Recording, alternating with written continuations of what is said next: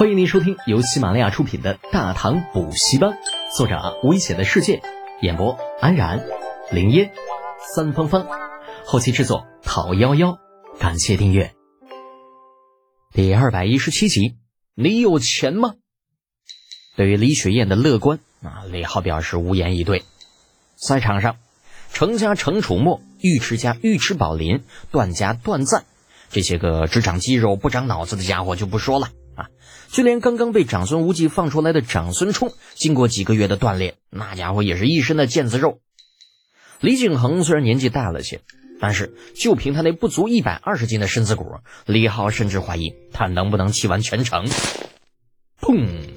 一声沉闷的炮响，比赛开始了。城头之上一溜排开的四百面大鼓被擂得咚咚作响，呃，震得宫墙都在隐隐发颤。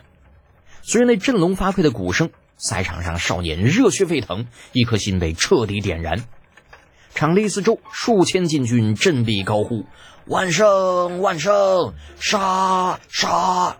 我尼玛，一场比赛而已，你杀个毛啊！李浩实在想不通，这些个大头兵为啥就什么事都能跟杀联系在一起来呢？但是不得不说啊，随着那么一声声杀，这第一届的自行车大赛的场面的确是很燃。尉迟宝林闷着头一声不吭，首当其冲的冲出了起点。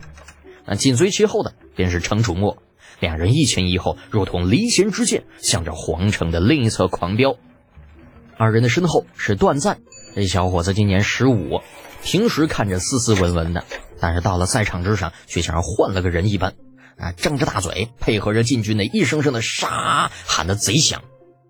李浩一度认为他之所以冲在第三的位置，啊，就是因为这个嘴巴呀张得太大了，给自己增加了阻力。李景环意外的冲到了第四，啊，屁股离开车座，整个身体的力量都加在了脚蹬上，那家伙脸憋得通红。而长孙冲就有点不争气了，排在第五。不过啊，看他轻松的样子，显然是留了力。他老子长孙无忌那是个老狐狸，这家伙自然就是个小狐狸了。排在第六的李浩有点意外，竟然是来自新罗的金俊英。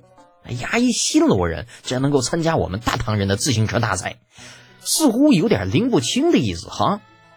而且这丫骑的竟然是那台三轮车，那这尼玛就有点搞笑了。三个轮竟然比俩轮都快啊！在后边，李浩看到了宇文家的宇文某，杜家的杜沟，房家的房一直。这些人是第二梯队，那骑的虽然很卖力，但显然已经与第一无缘了。视线转回第一梯队，尉迟宝林与程楚墨已经遥遥领先，而身后是紧追不舍的段赞。自行车这玩意儿与其他的机械动力的交通工具是不一样的啊，理论上只要耐力、速度和力量足够，飙出飞机起飞的速度都是有可能的。但是实际应用中，由于材料的问题，两个车轮的这个轴承根本就无法承受那样的高速运转，而随着速度越来越快，这路面对于车轮子的冲击力也会越来越大。这用来代替轮胎的藤条无法将这种冲击力过滤掉，啊，最后的结果很有可能是全部断掉，或者车轮变形。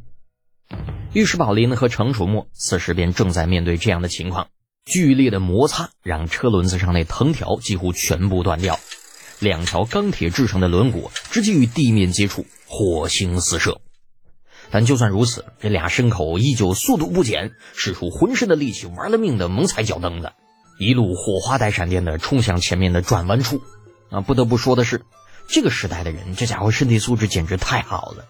那至少李浩就没有见过能把自行车骑出如此快的人。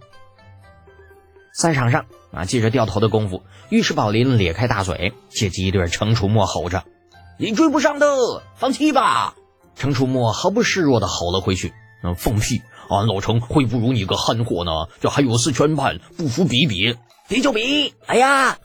啊，送给程楚墨一个挑衅的眼神，尉迟宝林又开始低头猛蹬。操，老子会怕你！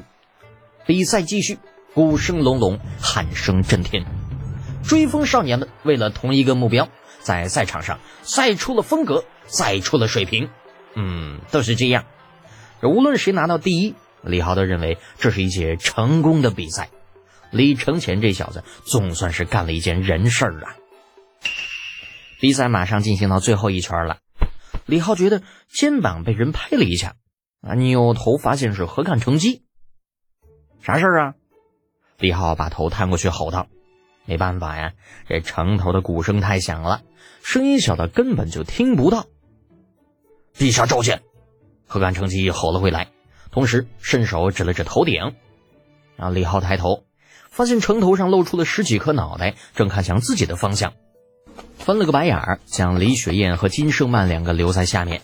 啊，跟着老何绕了个圈子，爬上了城头。城头之上，鼓声更响，震得李浩肝儿都在颤。也不知道这些个老鸡巴灯是怎么忍受这种噪音的哈。看着他们一个个享受的表情，情不自禁的又骂了一句：“一群老鸡巴灯。”那好在下面比赛就剩下一圈了，不多时，比赛结束，鼓声停了下来，胜负已定。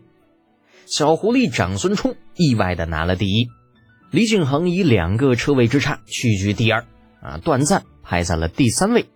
至于尉迟和程楚墨，那这俩货呢，在最后关头掉了链子，啊，是的，就是字面上的意思，因为用力过猛，这俩货在最后半圈的时候，同时把那车链子给踩断了。那所以，尽管他们几乎领先大半圈但是最后却因为失去了交通工具啊，只能眼睁睁的看着那些个不如他们的人一个又一个越过他们。啊老长孙对于这样的结果特别的满意，乐得合不拢嘴，一个劲儿的念叨着什么：“哎呀，千手益，满招损。”听得尉迟恭和程咬金直翻白眼儿，差点约他找地方单挑。不过李浩已经顾不上这些了啊，他已经被几个老货围了上来。望远镜几乎被戳到了鼻子底下，这东西是不是你做的？哦，李浩点点头，那看着自家的老头子，不是说给李二的吗？怎么被这帮傻批给拿走了？李庆表示很无奈，一群不要脸的，我有什么办法呀？呃，贤侄啊，此物在军中有大用啊，既然你能弄出第一个，应该就能弄出第二个吧？这肩膀被人搂住。刚刚从朔方回来不到半个月的柴少，呲着大门牙，不无威胁的问道：“李浩舔舔嘴唇，在众老伙目不转睛的注视下，为难的说道：‘呃，柴叔，不瞒您说，只要有钱，没有什么是小侄做不到的。就算您想上天跟太阳肩并肩，小侄都是可以的。只是，你有钱吗？’”